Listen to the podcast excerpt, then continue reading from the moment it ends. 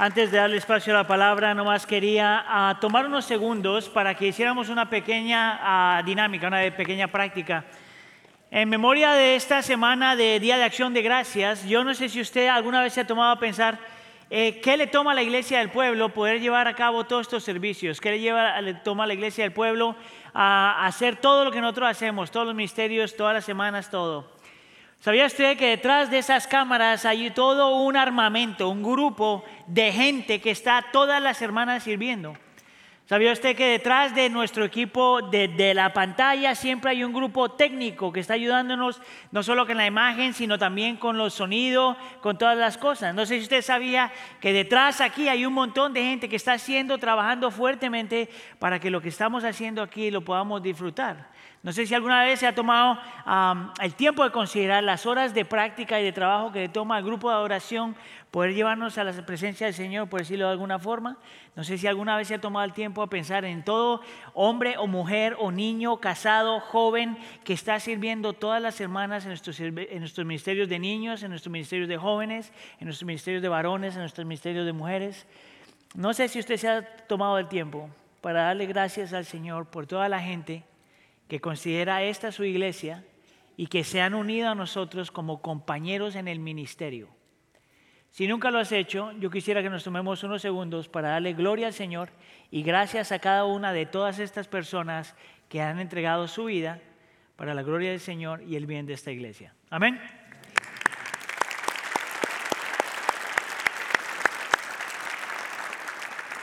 Y asimismo hay todo un armamento de gente que sostiene esta iglesia de dos formas, por medio de la oración y por medio de las ofrendas. Aquí hay un montón de gente que ora constantemente por la iglesia y a ti te quiero dar las gracias, te quiero invitar a que continúes orando por la iglesia y el resto de la iglesia que se unan a esto. Hay poder en la oración. Y queríamos dar las gracias a todos ustedes que continúan aportando financieramente a la iglesia, sosteniendo la iglesia financieramente, porque entienden que, el dar financieramente es un acto de adoración. Entonces, si tú ya estás haciendo eso, te quiero dar todas las gracias. El Señor está utilizando lo que tú estás dando a esta iglesia para su gloria y el bien de los demás. Y si tú todavía no estás ahí, te quiero invitar a que tú participes porque eso es un acto de adoración. Lo puedes hacer de tres formas. Lo puedes hacer dando en línea, yendo a iglesiadelpueblo.net. Ah, puedes darlo al salir por las puertas, hay un par de cajas ahí donde puedes depositar tu ofrenda. Y si están orando en casa o en otros lugares, puedes mandar tu cheque directo a las oficinas de la iglesia ah, para que el Señor utilice lo que está haciendo. Amén. Vamos a pedirle entonces a nuestros niños que se vayan a sus clases. Gracias por estar con nosotros y que el Señor los bendiga. Y que el Señor bendiga a los maestros que van a estar lidiando con ustedes.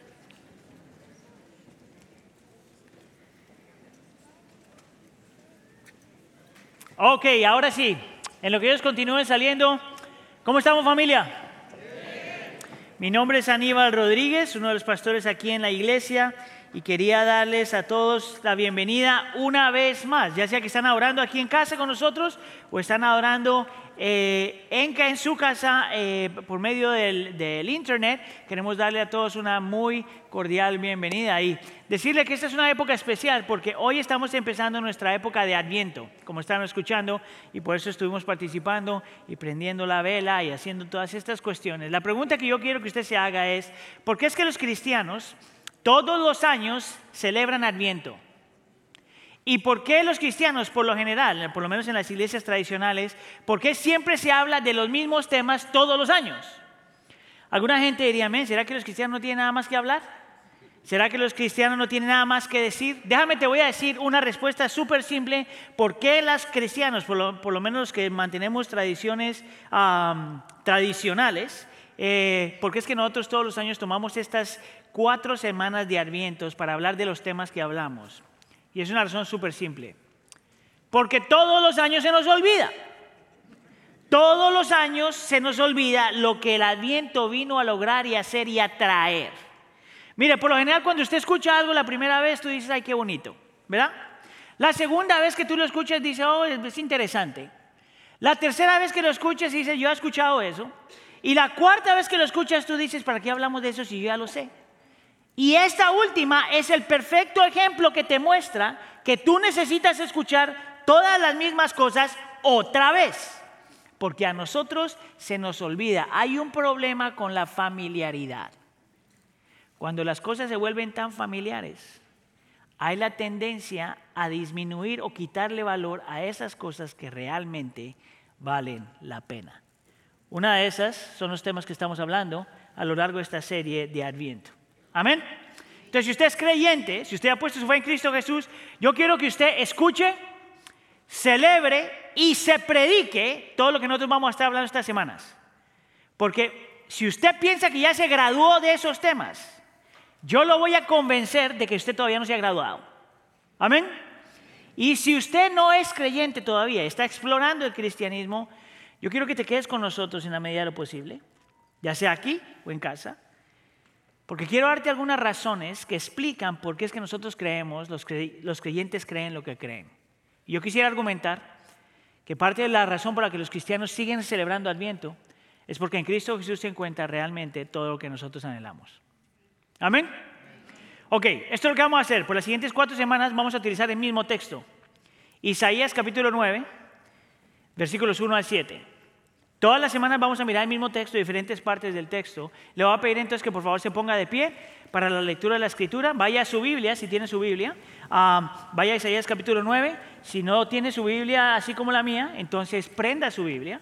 Ah, y si no tiene su Biblia como yo la tengo y tampoco la tiene prendida, que el Señor lo perdone, ¿verdad? Y la próxima semana tráigala. Amén. Ahorita con el teléfono sí nadie tiene excusa para no traer Biblia, pero mi preferencia es esta. ¿Cuántos de ustedes les gusta la Biblia común y corriente así? Levanten la mano. ¿Cuántos de ustedes prefieren el telefonito? No levanten la mano. No, no, usted lea la Biblia como sea. Y si no tiene ahí, vamos a ponerlo de todos modos en las pantallas. Isaías capítulo 9, versículos 1 a 7. Si está todavía conmigo, diga, aquí estoy. Dice la escritura así. Pero no habrá más melancolía para la que estaba en angustia. Como en tiempos pasados, él trató con desprecio a la tierra de Zabulón y a la tierra de Neftalí, pero después lo hará gloriosa, ah, la hará gloriosa por el camino del mar al otro lado del Jordán, Galilea de los gentiles. El pueblo que andaba en tinieblas ha visto gran luz. A los que habitaban en tierra de sombra de muerte, la luz ha resplandecido sobre ellos. Multiplicaste la nación, aumentaste su alegría, se alegran en tu presencia como con la alegría de la cosecha, como se regocijan los hombres cuando se reparten el botín. Porque tú quebrarás el yugo de su carga, el báculo de sus hombros y la vara de su opresor, como en la batalla de Madián. Porque toda bota que calza el guerrero en el fragor de la batalla y el manto revolcado en sangre serán para quemar combustible para el fuego. Vamos a leer el versículo 6 juntos.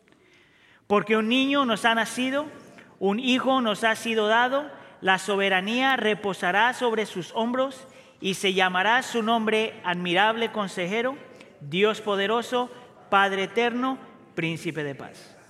El aumento de su soberanía y de la paz no, y de la paz no tendrá fin sobre el trono de David y sobre su reino para afianzarlo y sostenerlo con el derecho y la justicia desde entonces y para siempre. El celo del Señor de los ejércitos hará esto. Esta es la palabra del Señor. Oremos. Señor, una vez más te pedimos que tú hables a nuestro corazón Pedimos, Señor, por la presencia, el ministerio y la persona del Espíritu Santo, aquel que susurra a nuestro oído y habla a lo íntimo en nuestro corazón y que nos permite ver y creer y que nos permite responder. Te pido, Señor, que el Espíritu Santo ilumine nuestra mente, mueva nuestros afectos y así afecte nuestra voluntad. Te lo pedimos por favor en nombre de tu Hijo Jesús. Y la iglesia del pueblo dice, ¿se pueden sentar? Durante esta época, de la forma como eh, vamos a estar tratando estos temas, es, eh, estaba considerando tomar, haga de cuenta, una declaración. Una declaración que dice algo acerca de la Navidad. Entonces, cada semana tomar una diferente declaración es algo acerca de la Navidad. La declaración para esta Navidad es esta. La Navidad es el mensaje más ofensivo, diga ofensivo, y más maravilloso, diga maravilloso, jamás proclamado. No, eso no le dije que repitiera. Nadie, por favor. La Navidad es el mensaje más ofensivo y más maravilloso jamás proclamado. Y esos son mis dos puntos. ¿Por qué el mensaje de la Navidad es tan ofensivo? ¿Y por qué el mensaje de la Navidad es tan maravilloso? Es más, yo me atrevería a decir que a menos de que tú entiendas que es ofensivo, nunca vas a ver qué tan maravilloso es. Vamos entonces a hablar del primer punto. La Navidad es el mensaje más ofensivo y más maravilloso jamás proclamado.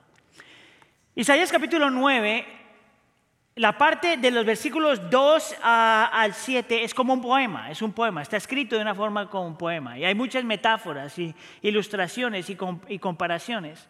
Pero Isaías capítulo 9 es parte de una conversación más grande, más larga que está pasando entre el Señor y su pueblo. La conversación en realidad empieza en Isaías capítulo 8. Lo interesante es que el Señor cuando está hablando de, su pueblo, de la gente que Él creó y que Él supuestamente había rescatado, cuando los describe a ellos en Isaías capítulo 8, los describe de esta forma. Gente que está en tierra de oprimidos, gente de hambre, Gente que se enojan y maldicen a su rey y a su Dios. Gente que verán tribulación, gente que está en tinieblas, gente que vive en sombría de la angustia y serán lanzados a la oscuridad. Esa es la forma como el Señor está hablando acerca de su pueblo en Isaías capítulo 8. Es por eso que cuando vamos a Isaías capítulo 9 encontramos palabras como estas. Melancolía, angustia, ay disculpe, andaban en tinieblas y habitaban en tierra de sombra de muerte. Esas palabras que se encuentran en Isaías 8 al final y en Isaías 9, el primer el versículo, es una descripción de la vida emocional e espiritual del pueblo de Dios. Está hablando de gente que está experimentando una condición emocional y espiritual que no le trae satisfacción a nadie, que es puro dolor, melancolía, angustia, andar en tinieblas y en tierra de sombra. Interesante que cada una de esas palabras son, son importantes entender. Por ejemplo, usted conoce la palabra melancolía, ¿verdad? Es una palabra que describe a alguien que se está como desanimado o desilusionado. La melancolía te puede llevar a, abandonarte a la miseria, abandonarte al dolor, abandonarte a la lucha. Y el Señor dice que su pueblo, eso es lo que está experimentando. Dice también que experimentan angustia. Y la palabra angustia tiene la misma traducción para utilizar miedo o preocupación. Esto es lo interesante acerca de la palabra angustia, es que la raíz de la palabra angustia es el mismo, significado cuando alguien está apresado o esclavo a algo. Y lo que Isaías dice es que su pueblo está atrapado encerrado, esclavizado al miedo y la preocupación. Esa es, la forma en que viven. Y cuando dice que andan en tinieblas y habitan en tierra de sombra, está hablando de que ese es su estilo de vida. Es un, es un, estilo de vida donde el vacío siempre está presente, la insuficiencia siempre está presente, el dolor siempre está presente, la lucha siempre está presente. Y lo más triste es que no importa qué hagas, cuánto logres, cuánto compres, cuánto te entretengas, cuántas vacaciones tengas, no te puedes quitar eso de encima. Esa es la descripción del pueblo de Dios. Melancolía, desanimados, desilusionados, angustia, miedo, preocupación, esclavos de eso, andando en tinieblas, habitando en tierra de sombra. Y es aquí donde el texto se pone ofensivo. Y es aquí donde el mensaje de la Navidad es ofensiva. Porque te dice que la razón por la que el pueblo de Dios está experimentando eso, te dice que la razón por la que tú y yo experimentamos eso o hemos experimentado eso, es por dos razones. Dos razones solamente. Escucha acá, iglesia. Número uno, Tú has experimentado eso y yo he experimentado eso y nosotros hemos experimentado eso porque nosotros mismos lo hemos traído a nuestra vida. Número uno. Y número dos, porque hemos tratado de arreglarlo y no podemos. Lo que el texto te está diciendo, que la razón por la que la gente experimenta melancolía, desanimado, desilusión, angustia, miedo, preocupación, andando en tinieblas, habitando sobre la tierra de sombra, es porque nosotros mismos hemos traído eso a nuestra vida y porque nosotros mismos hemos tratado de arreglar el problema y no hemos podido. Dime tú si eso no es ofensivo. Mira, te lo déjame te lo desmenuzo. ¿Por qué yo digo que nosotros mismos hemos traído este problema a nuestra vida, si ese es tu caso? El contexto del texto, una vez más, Dios está hablando con su pueblo. Dios está hablando con la misma gente que Él creó, rescató de la esclavitud de Egipto, es mismo su pueblo. Y su pueblo está experimentando todas esas cosas a pesar de que Dios ha extendido misericordia y gracia, porque han intercambiado la gloria del Señor por las cosas creadas porque están buscando en satisfacción, seguridad y significado en otras cosas fuera de Dios. Es porque es un montón de gente que quiere las bendiciones de Dios sin Dios. Es porque es un montón de gente que le encanta que el Señor dé, pero no se pueden someter a Él. Es un grupo de personas que han rechazado al Señor, se han alejado del Señor o están utilizando al Señor simplemente para que les dé algo, pero realmente no le importa, no les importa a Él o no le importa a Él. A ellos no le importa Él. Mira aquí, lo que el texto nos dice es que la razón por la que nosotros experimentamos eso es porque nosotros mismos somos el problema. No son las circunstancias, no es tu vecino, no es tu esposa, no es tu trabajo, no es tu situación ah, legal, no es ninguna de estas cosas. Tú eres tu mismo problema. Alguien puede decir, Aníbal, Tú no conoces mi vida, tú no sabes que yo he sido víctima del pecado de alguien más. Y yo diría, tienes razón, tú no tienes culpa de eso. Pero lo que tú haces con eso, y cómo tú estás lidiando con eso, y cómo estás buscando la salida, cómo quieres traer comodidad a tu vida, o sanidad a tu vida, o paz a tu vida, si tú no estás corriendo al Señor, o estás corriendo a un lugar o a una persona o a una cosa para que te dé solamente lo que Dios te puede dar. Y de eso si eres culpable. O eres culpable porque estás queriendo las cosas de Dios sin Dios. O eres culpable de querer buscar lo que solamente te, Dios te puede dar en otras personas y otras cosas. Dime tú si eso no es ofensivo. Mi hermano te está diciendo, el mundo te dice, tú eres lindo, hermoso, perfecto, maravilloso. La Biblia te dice, no, no tanto. Tú eres el problema. Yo soy el problema. Dime tú si eso no es ofensivo. Y no solamente nosotros pasamos lo que pasamos porque muchas de estas cosas hemos traído a nuestra vida, sino porque como estamos metidos en nosotros mismos de tal forma, nosotros pensamos que nos podemos arreglar a nosotros mismos. mira la lógica, pero si tú eres el problema, ¿cómo te arreglas tú mismo? Si tú eres tu peor enemigo, ¿cómo te arreglas tú mismo? Si tú mismo te metiste en el hoyo, ¿cómo tú mismo te rescatas? ¿Cómo un ciego aprende a ver? ¿Cómo un muerto se levanta? ¿Cómo un paralítico se arregla? ¿Cómo tú te arreglas a ti mismo?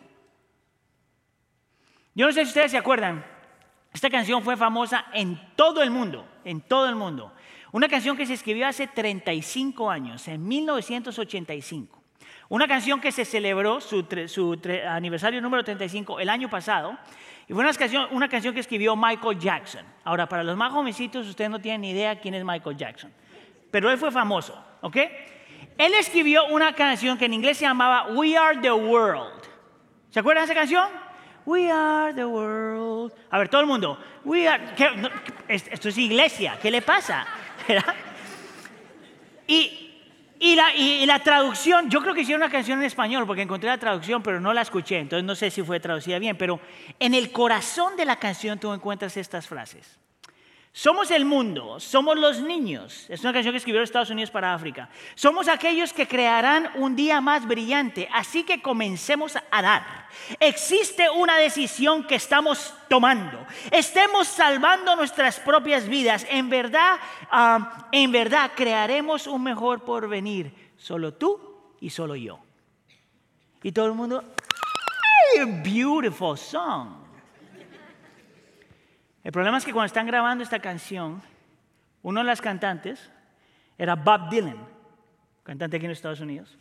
Y alguien notó que cuando el hombre está cantando esa canción, él como que no se ve cómodo, se ve incómodo. Entonces en la rueda de prensa después, alguien le hace la pregunta. Le dice Bob, o en español, Bob. Bob, ¿por qué te ves tan incómodo? ¿Por qué te ves tan incómodo cuando estás grabando la canción?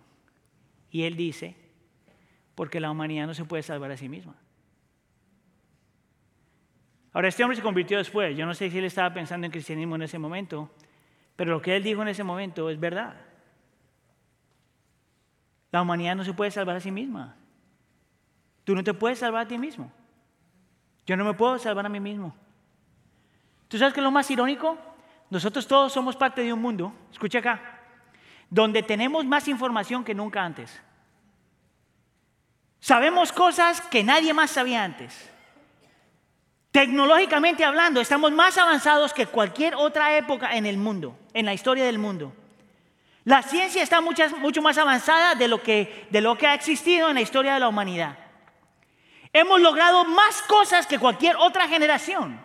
Hemos descubierto más cosas que cualquier otra generación. Y sin embargo todavía no nos podemos arreglar a nosotros mismos. La, inteligencia no ha, podido arreglar esto, la política no ha podido arreglar esto, las leyes no han podido arreglar esto, el dinero no ha podido arreglar esto, la educación no ha podido arreglar esto, el, eh, el poder no ha podido arreglar esto, el amor no ha podido arreglar esto, las relaciones no han podido arreglar esto. Nosotros no tenemos la capacidad de arreglarnos a nosotros mismos. No importa si el mundo te dice, you can do it. No importa si todas las celebridades ponen en Facebook o Instagram mensajitos que te hacen sentirte bien y que puedes cambiar el mundo. La melancolía sigue ahí, el desánimo sigue ahí, la desilusión sigue ahí, la angustia sigue ahí, el miedo sigue ahí, la preocupación sigue ahí, el andar en tinieblas sigue ahí.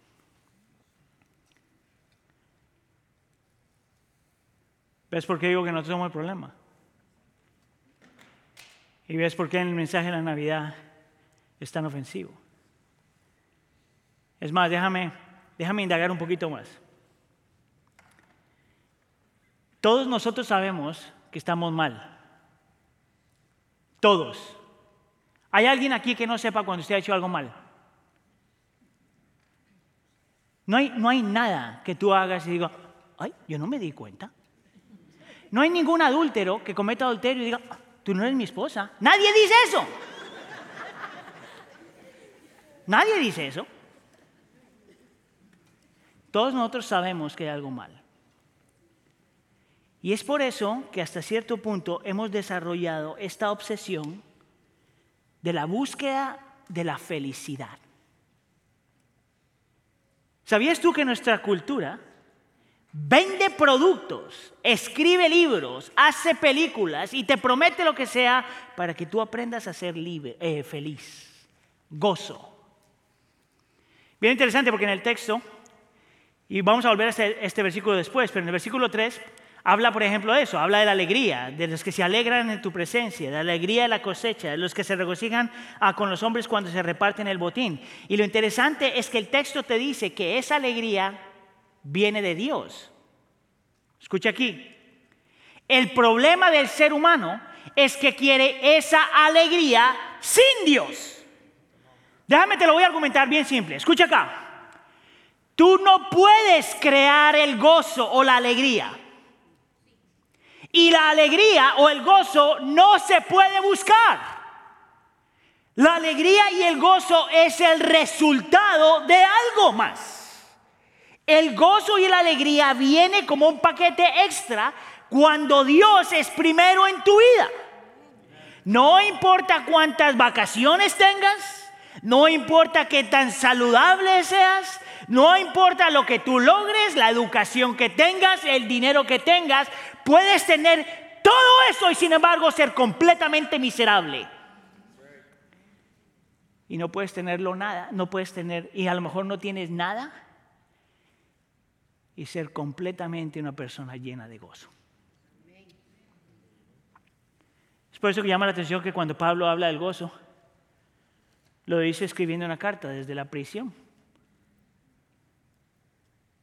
Mira, tan obsesionado está nuestra cultura, gente dentro de la iglesia y fuera de la iglesia, con esta cuestión de la felicidad, que es la cantidad, es lo que lleva, es donde invertimos la mayor cantidad de dinero.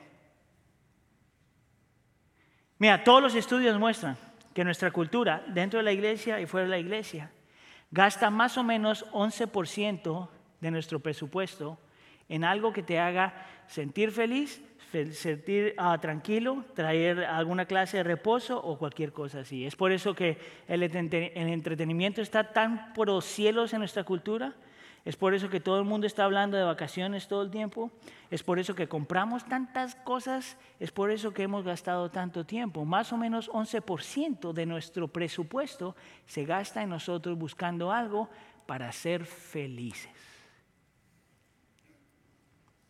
Es ahí donde viene la palabrita, yo no quiero eso, yo necesito eso. Mira lo que decía un crítico cultural. Decía, en esta cultura lo que se llama bueno es lo que produce placer. Y lo que se llama malo es lo que produce dolor. Escucha aquí. La cultura te dice que si te produce placer, si te hace sentir feliz, si te produce gozo, eso es bueno. No importa si va en contra del Señor, no importa si lastima a otra persona, si te hace sentir bien, tiene que ser bueno. ¿Sabes cuál es el problema de eso? La moralidad está atada a nuestra definición de felicidad. Y a la misma vez, si, si no te produce gozo y te produce dolor, entonces no puede ser bueno. Es por eso que una persona puede decirle a otra persona, yo no puedo estar contigo ya, me tengo que ir porque es que yo como que no me siento feliz contigo. ¿Tú sabes qué es lo más irónico de eso? Es que todas las cosas bellas en esta creación, todas las cosas que valen la pena en esta creación, siempre requieren cierto nivel de sufrimiento y dolor. Es por eso que una mamá puede dar a luz. Duele, pero es bello. Es por eso que mantenerse fiel en el matrimonio cuesta. Duele, pero es bello. Es por eso que sacrificarse por los hijos cuesta. Duele, pero es bello. Es por eso que ser un buen empleado cuesta. Duele, pero es bello. Es por eso que amar a una persona cuesta. Duele, pero es bello. Pero la cultura en la que tú vives, en la cultura en la que yo vivo, nos ha dicho que lo mejor que podemos hacer en nuestra vida es buscar la felicidad o crear la felicidad solo para darte cuenta que la felicidad ni se puede crear ni se puede encontrar. La felicidad te llega. Alguien lo escribió así. Nuestra cultura está tan obsesionada con esta cuestión de la felicidad que es como beber Coca-Cola todo el día, papas fritas, comer papas fritas todo el día, comer chocolate todo el día, que te hace sentir bien en el momento, pero luego te hace sentir enfermo y no saludable. Eso es lo que es. Si la pregunta es, ¿por qué está el mundo como está? La respuesta es por usted. Y por mí. Por lo que usted ha hecho, por lo que yo he hecho. Por lo que el mundo hace, por lo que yo he hecho. La razón por la que estamos como estamos es porque nosotros mismos hemos traído esto sobre nuestras vidas. Y todavía creemos que nos podemos arreglar a nosotros mismos. ¡Feliz Navidad, iglesia! Es por eso que nosotros podemos decir que la Navidad es el mensaje más ofensivo jamás proclamado. Esto es como cuando en la Navidad alguien te da un regalo y tú abres el regalo y es un libro. Y el libro, el título del libro es Cómo perder 50 libras en los siguientes dos meses. ¿Qué es lo que te dice el regalo? Que estás gordo. O que alguien te da un libro y te dice cómo, eh, cómo dejar de ser pedante en este año que viene. ¿Qué te dice el libro? Que eres un pedante. Lo interesante es que aunque ese regalo tú puedes decir, no gracias, ese regalo tú necesitas. Y esto tú necesitas. Porque a menos de que tú abraces eso, nunca vas a poder entender la segunda parte de la Navidad, que también es el mensaje más maravilloso jamás proclamado. ¿Por qué? Mire, hay, hay cosas que cambian en la vida simplemente por una frase. Hay experiencias que cambian en la vida solamente por una frase. Alguien que te diga solamente una frase. Vamos a decir que para los que están casados, tú le dices a tu esposo, le dices a tu esposa, estás, hoy estás precioso o preciosa. A que eso te cambia tu día. Amén.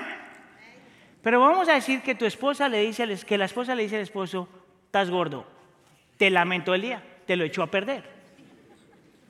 Hay cosas que tu jefe te puede decir, eres el mejor obrero en este lugar y te cambia el día. Como el mismo hombre te puede decir, eres el peor obrero en este lugar y te cambia el día. Hay una frase aquí que lo cambia todo. Para todos nosotros que reconocemos que hay razones por las que el mundo está así y que reconocemos que nosotros somos parte responsable de eso, esta frase te cambia todo el día y te cambia la vida. Mire lo que dice la primera frase en el versículo 1 pero no habrá. Para la gente que está luchando, para la gente de melancolía, para la gente desanimada, para la gente desilusionada, para la gente viviendo en angustia, la gente que está atada al miedo o a la preocupación, el Señor dice, pero no habrá más melancolía para el que está en angustia. versículo 2, el pueblo que andaba en tinieblas ha visto gran luz a los que habitan en tierra de sombra de muerte. La luz ha resplandecido sobre ellos. Pero no habrá más. Tú sabes que ese es el mensaje de gracia. Te muestra que nosotros tenemos un Dios que mira la condición de nuestra vida, que mira lo que nosotros hemos traído sobre nuestra vida que mira cómo estamos patinando tratando de arreglar nuestra vida y nos dice, pero no habrá más, porque su luz entra a nuestras tinieblas. Porque tenemos un Dios que no es indiferente a nuestro dolor. Porque tenemos un Dios que no es indiferente a nuestra lucha. Porque tenemos un Dios que no es indiferente a nuestro pecado y a las consecuencias de nuestro pecado. Porque no tenemos un Dios que te mira a la distancia y te dice, a ver cómo te arreglas. Es un Dios que viene y se mete en tu mundo. Y se mete en tu lodo, y se mete en tu dolor, y te mete en tu lucha y te dice, yo estoy aquí para transformar con mi luz tus tinieblas. Déjeme, le voy a dar una metáfora para que usted entienda bien la magnitud de lo que el Señor hizo.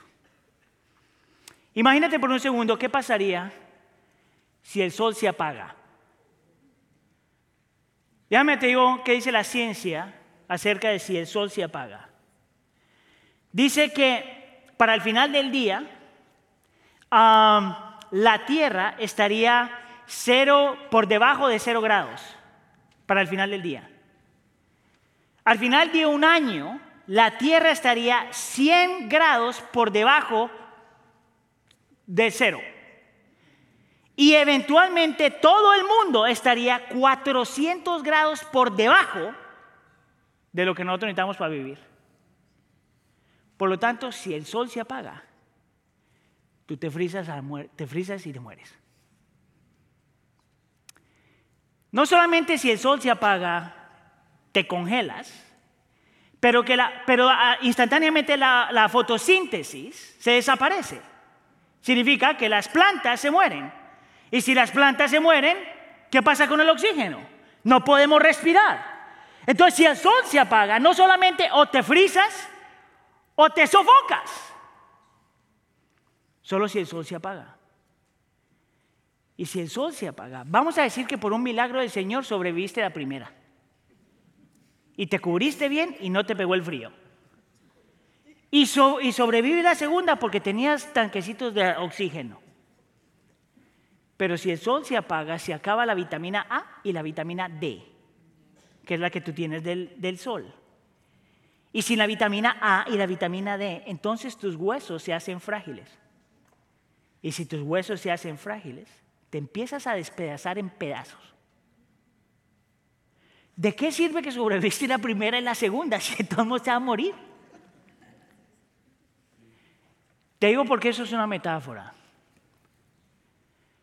Porque sin la luz de Dios entrando a nuestro mundo, o te mueres de asfixia espiritual, o te mueres de fragilidad espiritual, o te mueres de destrucción espiritual, pero te mueres.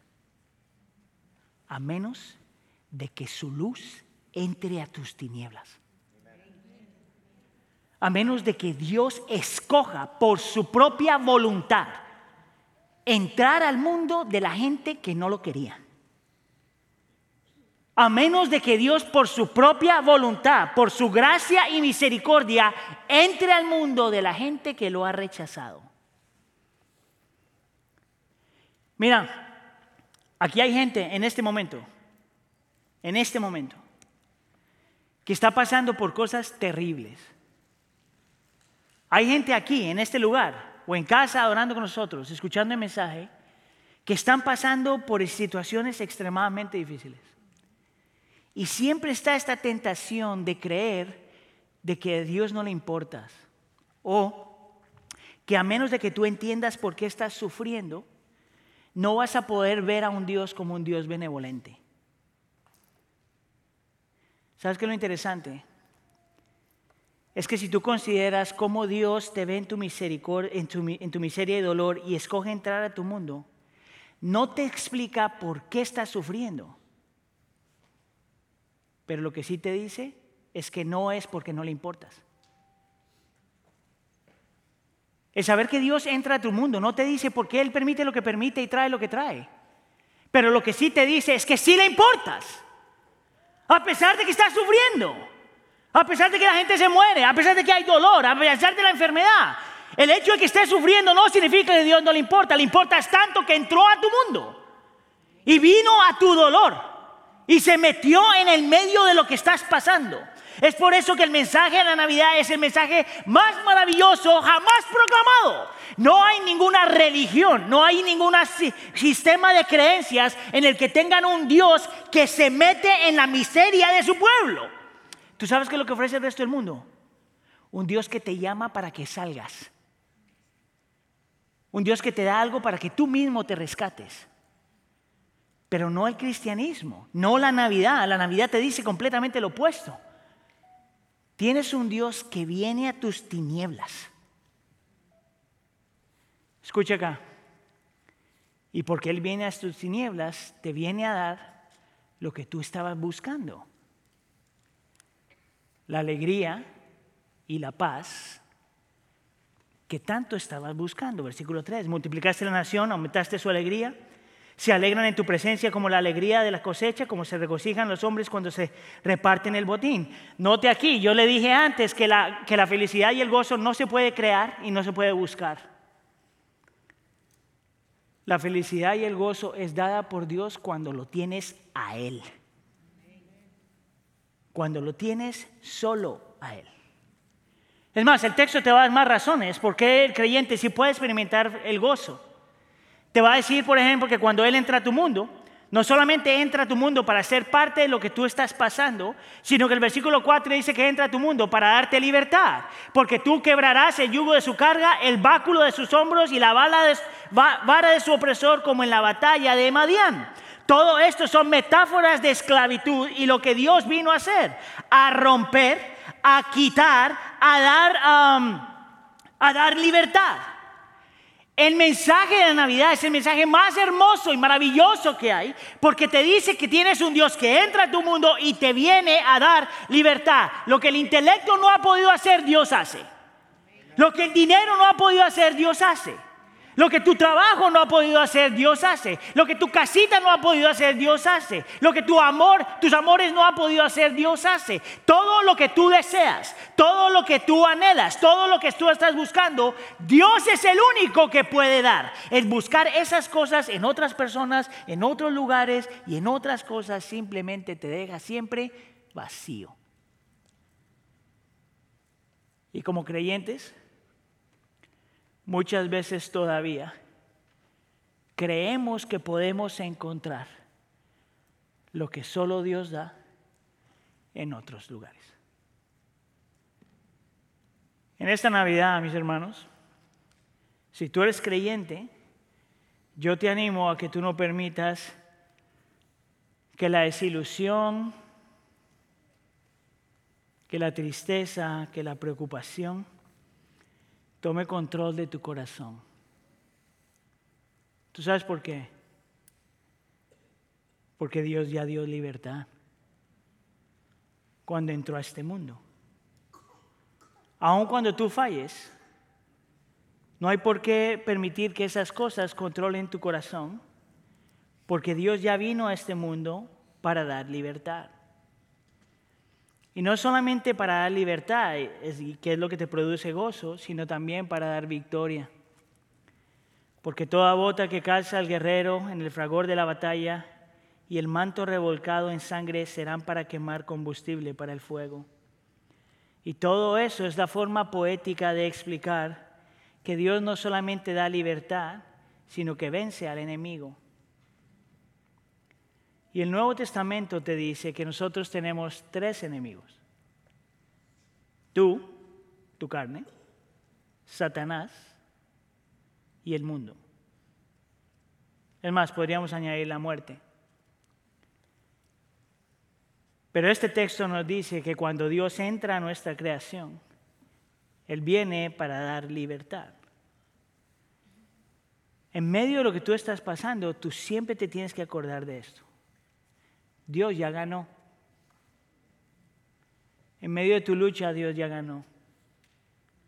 En medio de tu dolor, Dios ya ganó. En medio de tu desesperación, Dios ya ganó. En medio de tu miedo, Dios ya ganó. En medio de caminar en sombra de muerte, Dios ya ganó. Aunque estés en la sombra de muerte. ¿Cómo sabemos que nosotros, cómo sabemos nosotros si eso es verdad? ¿Cómo Dios nos puede probar a nosotros que todo eso que Él prometió ya se llevó a cabo? Es por eso que el versículo 6 es tan importante y por eso lo leímos juntos. La prueba es el niño, Cristo Jesús. Porque un niño nos ha sido dado, nos ha nacido, y un hijo nos ha sido dado y la soberanía reposará sobre sus hombros. Esto es interesante acerca de este texto, y déjame voy a hacer una pausa, porque este texto te dice, escucha aquí, que tú y yo no somos el centro del universo. Amén. Tú y yo no somos el centro del universo. Pero el texto te dice que tú sí estás en el centro del corazón de Dios. Escucha aquí, para aquellos que están desesperados, para que alguien los, los, los note. Para aquellos de nosotros que estamos desesperados de la aprobación de alguien más.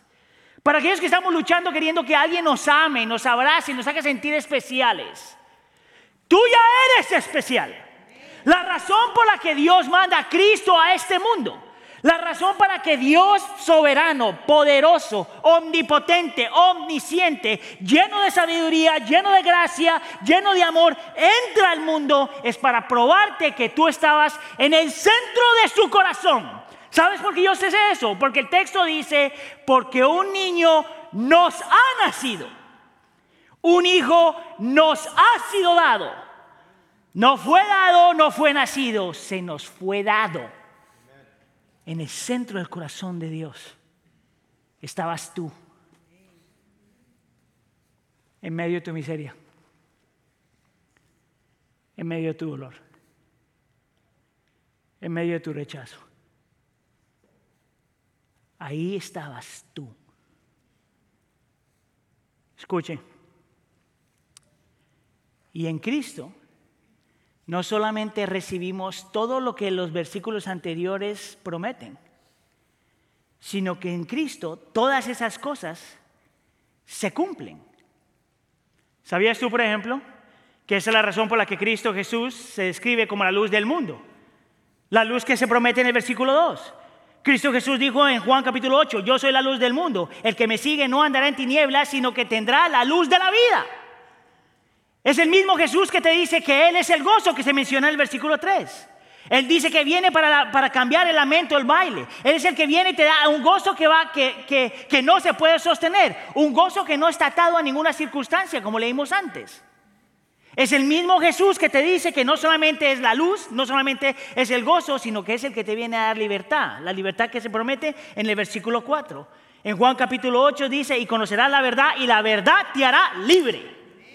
Es el mismo Cristo Jesús que venció y ganó y nos da la victoria sobre el enemigo. ¿Sabes yo cómo sé eso? Eso es lo que se promete en el versículo 5, porque en Colosenses dice que Él destruyó a Satanás. Pero con su muerte y su resurrección venció la muerte. Y a la misma vez vence el poder del pecado y la condenación del pecado. Es por eso que cuando Cristo está en la cruz del Calvario, las mejores frases que tú puedes escuchar son, consumado es.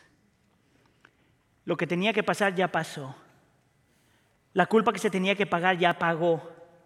Las consecuencias del pecado que se tenía que pagar, Él ya las pagó. La oscuridad que teníamos que, absorber, Él ya la absorbió. Es por eso que cuando Cristo está en la cruz del Calvario, el cielo se oscurece, absorbiendo nuestra oscuridad para darnos su luz.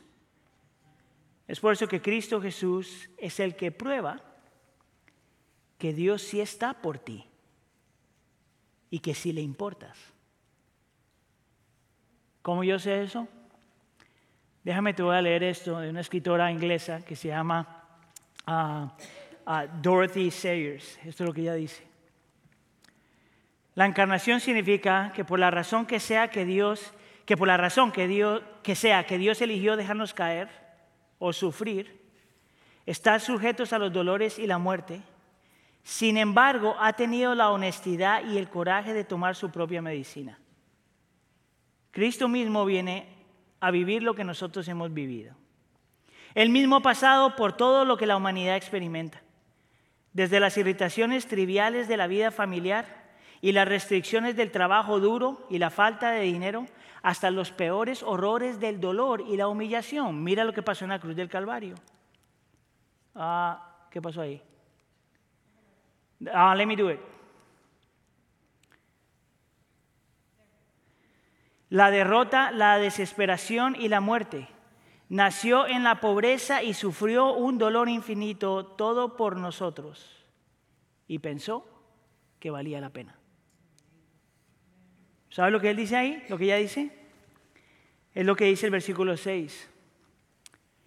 Él piensa en ti, te ve en tu dolor, te ve en tu pecado, te ve en tu lucha y dice, él y ella valen la pena.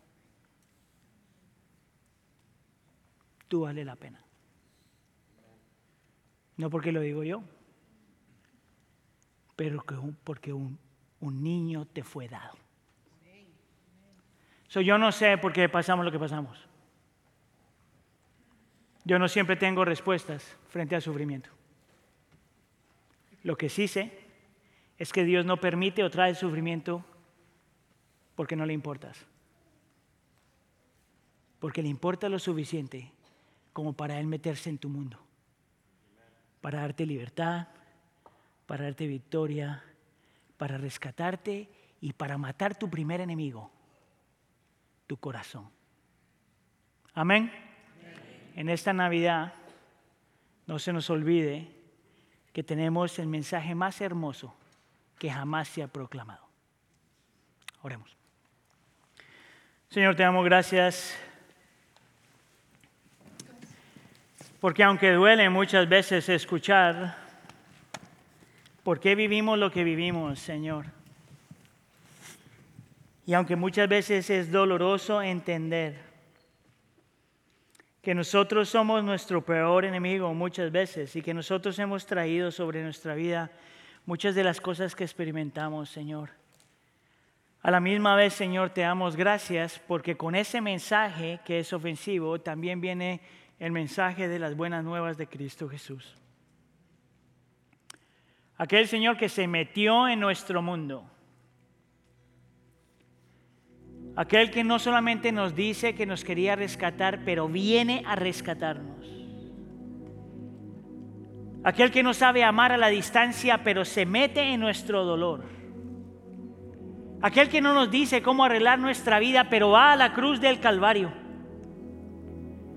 Aquel que no solamente nos dice que nos ama, pero que nos muestra que nos ama. Aquel que no solamente nos dice que nos quiere dar libertad y victoria, pero viene y gana la libertad y gana la victoria.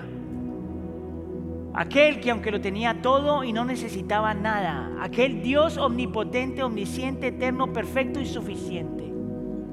El mismo Dios que se humilla y nace como un bebé y entra a esta creación y va a la cruz del Calvario y muere en ese lugar y dice, consumado es, para que nosotros pudiéramos ver que para Él sí valemos la pena. Que nosotros sí estábamos en el centro de su corazón. Ayúdanos, Señor, a creer eso. Ayúdanos, Señor, en este tiempo de Adviento a creer eso cada vez más. Te lo pedimos por favor en nombre de tu Hijo Jesús. La iglesia dice...